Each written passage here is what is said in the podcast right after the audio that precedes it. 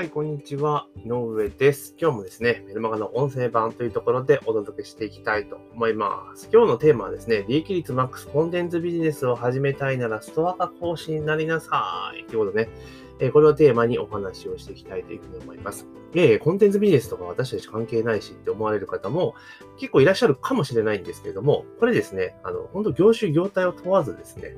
えー、誰でもできるっていうビジネスモデルなんですよね。なので、まあ、ちょっとですね、聞いていただいたら、なるほどというふうにね、まあ、思っていただけるんじゃないかなというところでございます。えー、ちなみにですね、私は毎日18時30分にですね、メルマガ、文章版ですね、こちらの方をお届けしております。そのメルマガの内容をもとにですね、このポッドキャストでは、ちょっとそれをさらに深掘りした、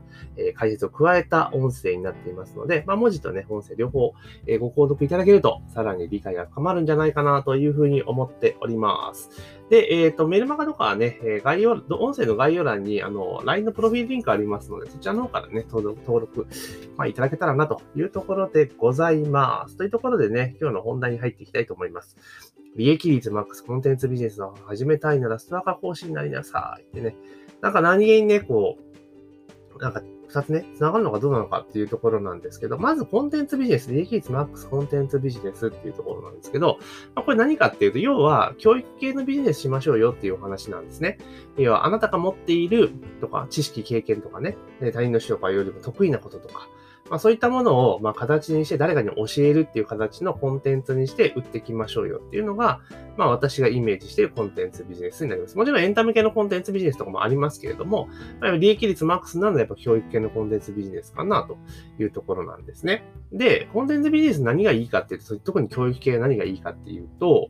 あの、これ、専業だろう、不況だろうが、やっぱ最強だなと。で、その理由はですね、まあ、作るのには当然時間かかりますよ。動画作ったり PDF 作ったり時間かかるけれども、だけど一回作ってしまえばね、作ってね、完成したら、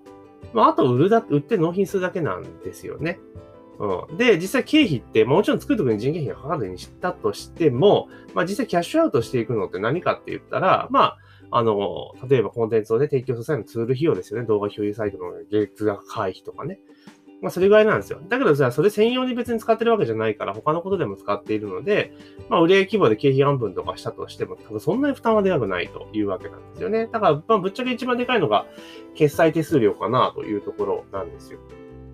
だけど、まあ、それも、まあ言うてもね、こんなめちゃめちゃ大きい額ではないわけですね。独自決済を使っていけば。例えば、1万円ね、まあこれ消費税とかちょっとややこしいに置いてきますけど、1万円の商品、デジタルコンテンツね、教育系コンテンツ作ったとするじゃないですか。で、それを、あの、例えばカード決済とかね、使った場合、プラットフォームとか使って売った場合って、まあ大体5%ぐらい手数料取られるわけですよね。ってことは、まあ1万円だったら500円抜かれるわけですから、まあ手数料を平均さっぴいたところで、粗利は9500円なんですよ。1本売ったらね。で、もちろん、その、なんだろう、最初の1本だけだったら、その作った人件費とかそういうの考えたら、当然マイナスかもしれないけれども、だけど、2回目以降って、じゃあどうなんって言ったら、9500円ずっと入ってくるわけですよね。で、もう、粗利率95%っすよ。10本だったら9万5000円の売り上げなんてか、粗利なんですよね、売り上げじゃなくて。これめちゃめちゃすごくないですかって話なんですよ。で、このデジタルコンテンツビジネスって本当にバブルっていうか感覚がおかしくなりますよね。普通だってビジネスとかやってって、まあどんだけ、まあ物販とかね、製品売ってたら原価率めちゃめちゃ高いから、まあ粗利率なんつったらもう50切ってくるのが当然じゃないですか。で、飲食とかでもまあ40とかなって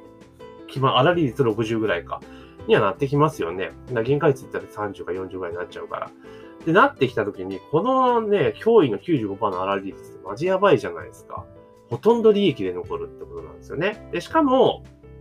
あの、同じくコンサル業とかもね、あの、粗利率高いですよ。だけど、コンサルの場合っていうのは時間拘束されちゃうじゃないですか。か自分の時間拘束、もちろん単価は高いけれども、あの、時間拘束されてしまうので、まあ、自分の人件費とか考えたら結構粗利率実際下がってしまうんですよね。だけど、このデジタルコンテンツビジネス、教育系デジタルコンテンツビジネスっていうのは、一回作ってもう販売の段取りさえしとけば、あとほっといたら売れるわけですよね、自動的に。もちろん集客自分でするとかありますよ。だけど理論上は普通に売れるわけなんですよ。経費かからずで。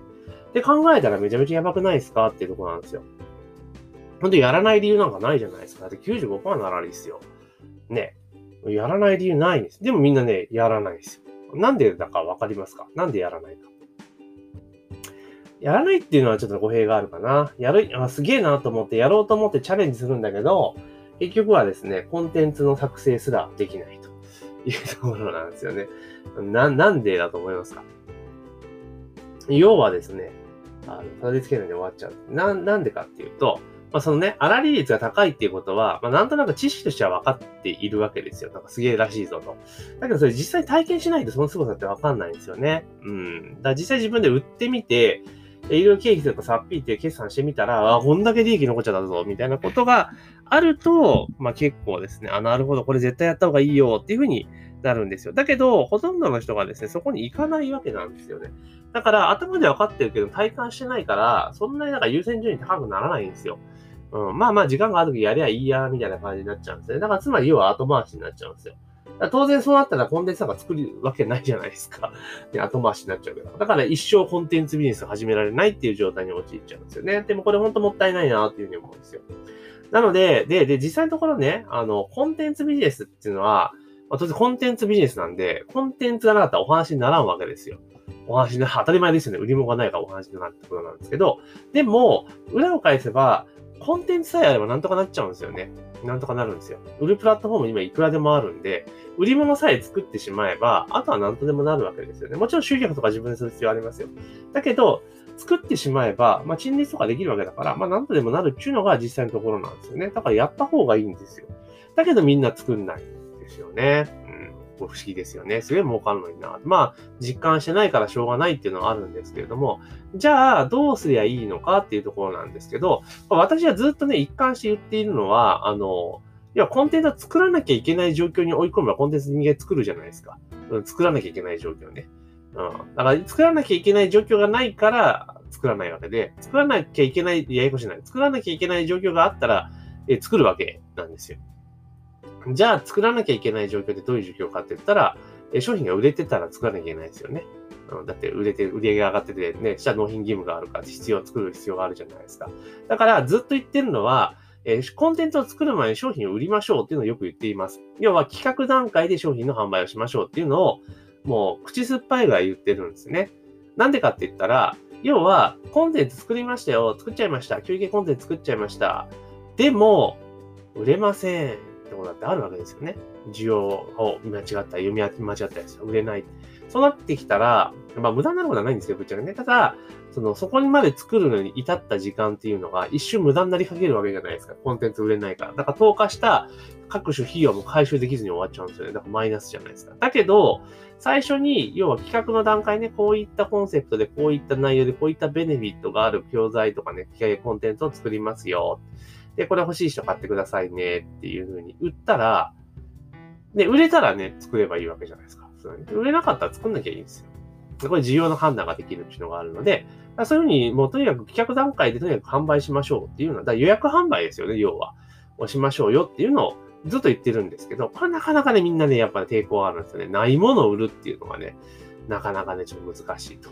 メンタル的にも難しいっていうことがあるんですよね。だから一番最強なのは、もうあの、ない、ない状態、企画の段階で商品を売って、で、売れたら作るっていうのが一番理想です。あの、マックス1ヶ月以内だったら予約販売みたいな形にすれば、なんとかセーフになりますから、まあ、それでやるっていうのが一番ベターなんですね。で、まあ、とは言ってもそれでなかなかやっぱ経験しないとできないので、うん、これ、じゃあどうしたらいいんかっていうところで出てくるのが、冒頭にもありましたストアカの講師になりましょうっていう話なんですよね。うん。で、ストアカって今もうオンライン講座がね、昨年から解禁されているから、もう普通にオンラインでできるわけですよ。ズームを使ってね。で、講義をできると。で、ストアカも一緒で要は講座ページを作って、でそれを公開して、予約が入れば、えサービス提供するっていう段取りになってるわけですよ。っていうことは、まずは、ストアカデミーも同じことなんですよね。まず講座ページを作って、要は自分の講座を売る。売るってことですね。公開して販売をすると。で、売れたらサービス提供なんで、売れたらスライド作りゃいいんですよ。期日まで。あの、そのなんだかな？えっ、ー、と、講座日までにスライドを作ればいいわけですよ。だからまあ予約のね、段取りとかで、えー、考える必要に、あの、時間軸とか考える必要ありますけど、予約が入ったらスライド作ればいいんですよ。だけどスライド作るだけで終わりなんですよ。で、当日サービス提供ライブなんで、当日それをスライドを使ってで解説をすると。で、その時に画面収録しちゃえば、っていう話ですよね。うん、動画コンテンツできちゃうんですよ。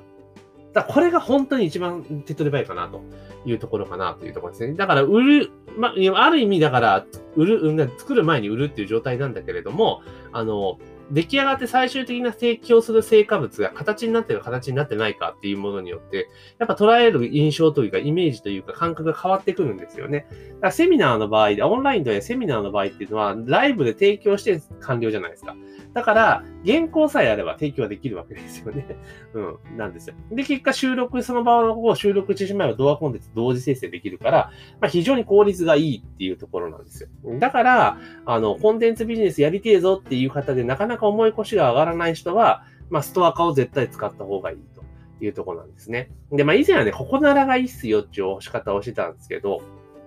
あの、ここならだったら売れたら、まあ、すぐ納品しなきゃいけないっていうのがあるので、まあ、なかなかちょっとヘビーなんですよね。だけど、ストア化の場合はそうじゃなくて、いや予約、まあ、もちろん予約の技術をね、今コントロールしなければいけないですけど、まあ、若干余裕があるわけなんですよね。で、出来上がりのアウトプットが動画コンテンツになるから、結構この、あの、グレードも高くなりますよね。で、かつ、ストア化こかますこと何がいいかっていうと、その動画の収録するときにまず、あまずだから予約が入ったらスライド作りますよね。で、スライド作るだけでいいんですよ。あの収録までいかなくていい。製品を作り切らなくていいから。そこでまず1個ハードルが下がってるじゃないですか。で、実際当日、えー、やるわけですけれども、まあ当日サービス提供で講義をやるわけですよね、ライブで。だ観客がいるから、受講者がいるから結構熱が入るんですよ。だからすごいより詳しく話すしってことが、結構ね、わかりやすいことになるんですよね。普通に単純画面収録するより。っていうメリットがあると。いとこですよね。で、こう、画面収録してら講義終わったら、そのまま動画が出来上がってるから、コンテンツ一丁上がりっていう感じですね。もちろん、その、なんだろう、ストア化独自の、なんていうかな、その、お作法的なところとかっていうのがカット、編集しなければいけませんが、基本的には収録前完成するというところなんですよね。そしたら、まあ、と売るだけじゃないですかって話なんですよ。だから、ストア化を絡めることによって、結構無理なくですね、コンテンツの、ま企画から作成、販売までスムーズに流していけるっていうところなんですね。で、ストア化を、まあ、コンテンツを作るっていう側面で見ると、ストア化すごくメリットがあるんですけれども、さらにプラスアルファ加えて何があるかっていうと、要はレビューがつくわけですよね。その講座の。お客様の声じゃないですか。で、スコアも入るわけなんですよ。ってことは何が言いたいかっていうと、要はそのと同じ内容を収録して売るわけですよね。ただ、その商品を売る際の販売ページとかに、そのストア化でのお客様の声を掲載可能なんですよね。リアルな声としてね。うん、可能なんですよ。で、で、で、その、じゃあ、それ実際ストア化でやってる講義を動画法の教材版にして販売してますっていうのが全然成立するので、で興味ある人はストア化見見に行くでしょうし、で、ライブで直接来てなっちゃストア化参加するってこともありますよね。そういったメリットがあるんですよ。だから社会的証明をゲットできるから、いやのデジタルコンテンツでどうしても教育系のデジタルコンテンツ、個人がやる教育系のデジタルコンテンツってなかなかね、まあ、最初のハード高い部分は若干あります。だけど、そのストア化のレビューとかをうまく使うことによって、まあ、社会的証明をゲットできるからま、非常にですね、売りやすくなるんですよね。これマジでやばくないですか？って話なんですよ。うん。なので、で、しかも、ストア化なんで何回も何回も講座を重ねていくわけですよね。で、重ねていくことに当然講座はブラッシュアップしていくと思うんです。いろんな気づきがあるから。で、ある程度の一定サイクルで再収録してしまえば、それを差し替えていけばいいわけですから、講座の質もどんどんどんどん上がっていくっていうメリットがあるんですね。ですから、コンテンツビジネス始めたいぞっていう方で、まあなかなかね、あの、自分のちょっと思い越し動かねえぞっていう方は、ぜひね、あの、これを機にですね、ストア化を始めていただけるといいんじゃないかなというところでございます。はい。なので、ぜひストア化始めてくださいよっていう今日はそんなお話でした、ね。ですからコンテンツビジネスを始めたいなら、まあ、ストア化とコンテンツビジネスを掛け算でやっていくっていうのが、まあ一番おすすめですよっていうお話です。で、今日の話を聞いていただいた中でですね、ちょっとストア化の講座とか講師とかってちょっと興味あるぞっていう方はね、ぜひあの音声の概要欄にですね、あのリンク貼っておきますので、そこはちょっとクリックしていただくとフォームが入りますので、そこのフォームにですね、一応登録をしておいていただけると、まあありがたいなというところです。で登録していただきましたらですね、まあその、ある程度ね、登録者が多かったら、まあ、これ需要があるなっていうところで、ちょっとサービス提供を考えますけれども、なので、まずですね、まあ、あの、